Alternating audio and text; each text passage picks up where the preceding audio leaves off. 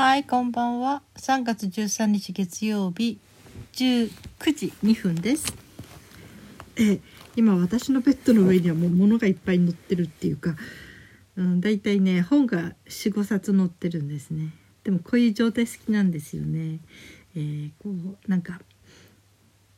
いろんな本があるとね好きなように読めるので、あ幸せとか思っていますね。はい。今日はえー私の今読んでる本これは借りた本ですね。うん、図書室から借りた本なので、えーまあね私が図書室っていうのはあの何々図書館っていうのじゃなくて、まあ、地区センターだったりねそういうなんていうかなそういう区民センターとかいろいろありますよねそのセンターの中の図書室っていう場所に借りに行くので、うん、だから図書室としか言え言えないので、うん、それでね図書室になるんですけどね、うん、図書室から借りてきた本の中にあれ私これやったことないなと思ったことが載ってたんですね。あの「極アウトプット」という本なんだけどその「極」というのはあの、えー極東とか極その極。極悪人の極とかね。そのあの漢字の極ですね。極アウトプットっていう本なんですけど樺沢志音さんのね、うん、樺沢志音さんっていうのはあの精神科医の方でね、うん、もう本当に YouTube には3分動画かな。もう100なもうとにかくあのアップしていますね。本当に無料であんなにいっぱい聞かせてもらっていいのかなと思うぐらい、うん、このメンタルの悩みやなんかを本当に短くて身近にいろいろと的確にアドバイスしてくれるっていうね本当にすごいなと思いましたね。うん、まあ樺沢さん自体はなんか その自殺者をとにかく減らしたいっていうのと自殺する人っていうのはメンタルが病んでいくのでそのメンタルの病気になるのを予防するそういうことにも力を入れたいってことで精力的にそういうのを作ってるみたいですけどね。うんうん、あこの方の講演会がね札幌であった時に私聞きに行ってそれで後ろの方でなんかねなんか前の方あのいろいろ会場見てたのでなんかすぐそばにいらしたんだけどなんか、えー挨拶しそびれてしまいました、うん、すぐそこにいたのにね挨拶すればよかったなと思いながら後で挨拶しようとか思ってるうちに挨拶しそびれてしまったという思い出があります。はい。えーでこの人のその「極アウトプット」っていう本ねの中で、えーこの自分の例えばね感情やなんかも書き出すことでアウトプットができるそれでいろんなことが分かるっていうことの中にまずもうネガティブなことはあまり書くなって言うんだけどどうしてもネガティブなことを書きたければわーっと心の中のもの全部書いてしまう。うん、そしてその後に、えーそれをそこに置いといて30分寝かすんですって。で30分経ったら読み返すとその時に読み返す時には全く他人が書いたといういうつもりで読み返すといいんですって。で他人が書いたものとしてこう冷静に読み返してそうするとあのいろんなことが冷静になるといろんなことが見えてきてそしてアドバイスその他人のね本当にお友達とか親しい人とかまあね相談にに来てくれた人とかそういう人にあなたなら何と答えるかっていうねそのか、えーアドバイザーになったつもりで、えー答えていく、うん、それもなるべく本当他人と思い込んだ方がすごくいい感じでそれができるらしいですね。ということを書いてあってあれ私いろんなことをやってきたけどこれってやったことないなーって思ってねいや面白そうどんな感じなんだろうと思ってやってみました。うんなんかちょっと面白かったから2回か3回やりましたね今日ね。うん、初めはねそんな他人事のように思えるかなって思ったんだけど結構ね結構いや見えるあの他人のように思えるもんですね。うん、なんか3回目か2回目か3回目に書いたやつなんてねもう結構ちょっとカッカカッカして書いたやつなんですね。うん、でその時にそれ読んでてこう「ん？何が言いたいんだ?」って感じで「何をこんなに怒ってんだ?」ってうん何が原因だったのかな？とかってね自分が30分前に怒ってたのにすごい冷静になって聞いてるんですよね見てるんですよ書いたもの。うんね、どっかでこう「いやそんなに怒るような内容でもないんじゃない?」とかね「うんそっか。でもうんこういうことを言いたかったのかな」とかね。うん、でその読みながらね。うんまあ相当興奮してるようだけどもうん結局は、うん、悲しかったのかい？みたいな。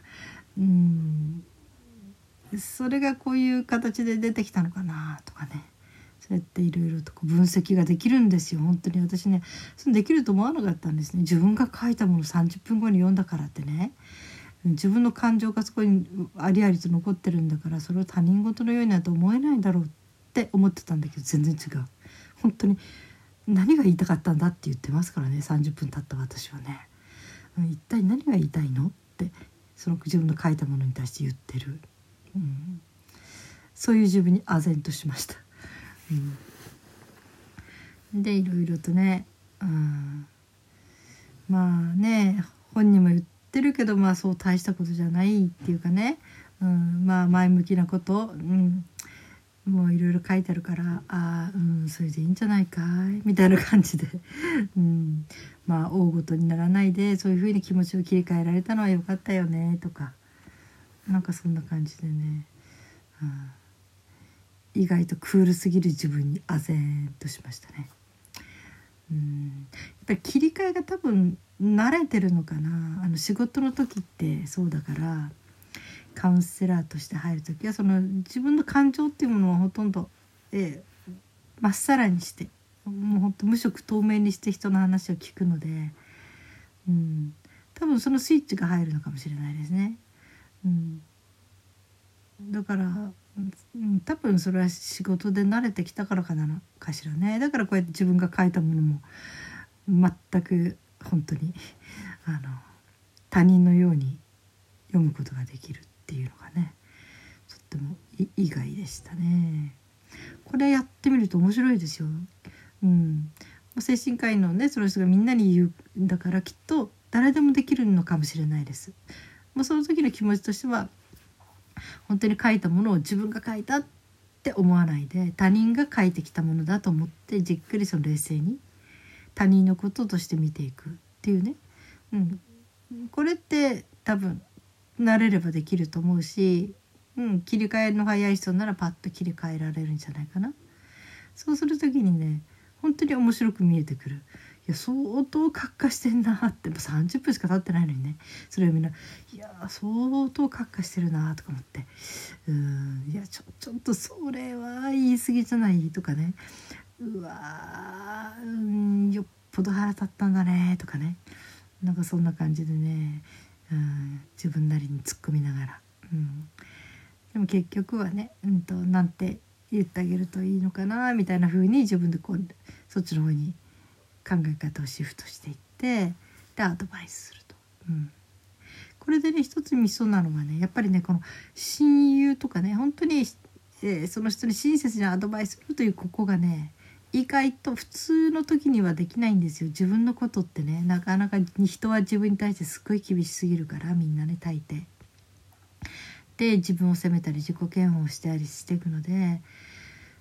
そういう時でもどんな時でもこう自分を見ながら親友だったら何て言ってあげるかなっていう風な立場に立ってみると意外とね自分に対してちゃんとすごい優しいっていうか、うん、あのきちっとした客観的でありながら本当に親切な言葉を言えるで自分で自分をちゃんとこう心をメンテナンスすることができるっていう意味で、うん、本当にこの他人事のようにっていうこの30分の時間はこれはすごくうまい話だなって思いましたね。うん、まあ、カルーンセリフとかそういうとこでもやるんだけど例えば椅子を2つとか3つ置いといてね。まずこっちの椅子に座ってって言って座ってもらってそして相手側にあの自分を苦しめたその相手がいると思ってでその人に何て言うかちょっと話しかけてみていろいろ話してもらう。そのもあのもう一つの椅子に座ってる人を工夫、えー、想定して。今度はねじゃあ椅子を変えてって言って今度向かい側の椅子に座ってみて。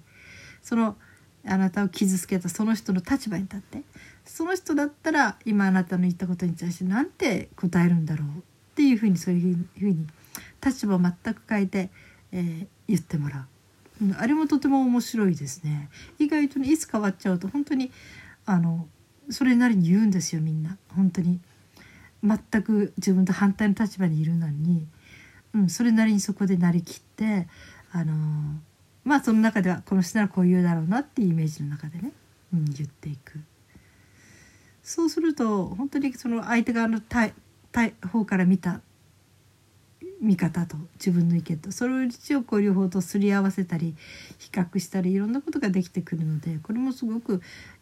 あの面白い方法だと思いますね。うん、まあそういうこともあるしねだからね30分置くというねこれなんかやみつきになりそうですね。面白くて。うん、その回最初の書く時はめちゃめちゃもう本当にもうバリ雑言じゃないけど書いてって、うん、それが、うん、エキサイトすればするほど面白いですね。後で読み返した時にね。うん。まあ、30分その間に他のことしたりね、まあ、本読んだりまあなんか仕事したりとか。ね。歌を聴いてもいいけどなんかその30分の時間が空いて向き合った時のその感覚その他人事のようにその時に出てくる自分っていうものがまたね新鮮ですよ。え私って意外と冷静とかねいや結構冷たいなとかね。うん。なんかその新しい発見があるからこれちょっとやってみるといいですね。これ本当になんかねいい方法だと思いましたね。なんかもう頭の中がぐちゃぐちゃになってしまった時とか悩んでしまった時とか、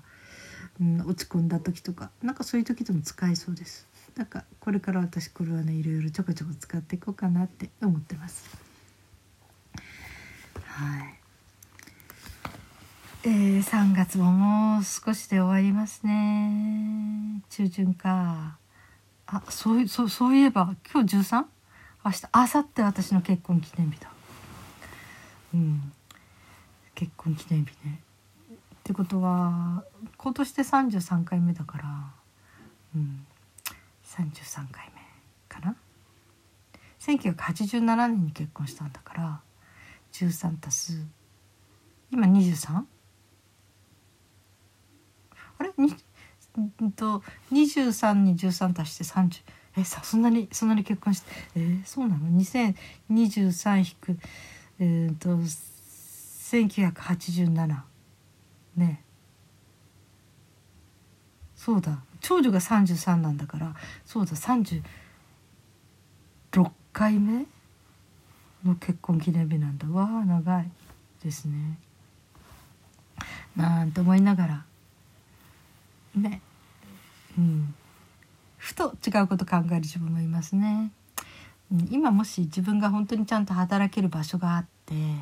スキルを生かしてね。そして一応病気で寝込んでもなんとかなるようなそういうまあある程度お金があれば解決できることもありますからね。うん、あのヘルパーさんとかね来てもらったりとかね動けなくなった時にはね。要するにたった一人を想定した場合にね、うん、まあ残念なことにというか悲しいことにというか、まあ、現実的にある程度のお金があれば大抵のことは身の回りのことはなんとかなる。なりますよね。うん、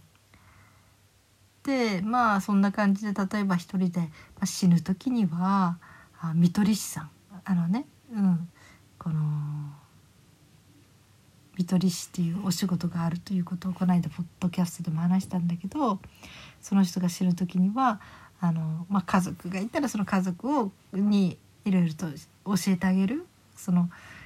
見とる時はこういうふうに見とってあげるといいですよというなんかそんないろんなことを教えてくれる人でもあるんだけどまあそういう人がいない時にはその看取り師さんが自分の腕の中でその人が息が引き取るまでずっと、え抱きかかえて喋っててくれるっていうかな。でそのぬくもりの中で死んでいくというね。そういうことをしてくれる。看取りをするためのプロっていうのが今いるんですよね。まあ、映画にもなったと思うんだけど、うん、でなんかいざとなったらそういう人を予約して頼んでで死ぬ時にたった一人で孤独死っていうのもまたそれはそれでいいかもしれないけどでもそういうふうなね全く全く他人ではないですね。きっと少しコンタクトを取るんでしょうね。何回かね。ただその人肌の中で抱きかかえながら、えー、その人の腕の中で、まあ、他人であってもね、うん。えー、息を引き取っていけたら、まあ、これはこれでいい人生だったと言えるんじゃないかなと。なんかそんなことをふと考えたりしましたね。うん。そうね。今私家族がいるからこう思うのかな。うん。でも私多分孤独には強いタイプだとは思うんですけどね。うん。まあいざとなってみないと分かんないけどね。うん、今の世界ネットでもつながってるしね。たった一人で暮らしていてもうん。なんていうのかな。そのネット上の関わり、うん、である程度コンタクトが取れて。でそこでこう本当にね信じられる数人のお友達がいれば、うん、その人とのやり取りをしているだけで結構寂しさって紛れるんじゃないのかなってね、うん、それにやっぱり人って死ぬ時はみんな一人だしで死ぬ時はね誰か連れていくわけにいかないしねいけないから、うん、だからねそんなのもいいかななんて思ったりもしちゃったりしてますね。そうある程度ねうん、ある程度その一人で生きていくだけのお金と、うん、そうね。ある程度お金があれば、うん。まあ、なんとか暮らせるもんじゃないのかなと。一人でも。うん、ってふと考えたりした私でした。はい、えー、皆さんはどのようにお過ごしでしたか？今日はいい日だったですか？うん。はい一日お疲れ様でした。そして生きていてくださってありがとうございます。それではまた明日。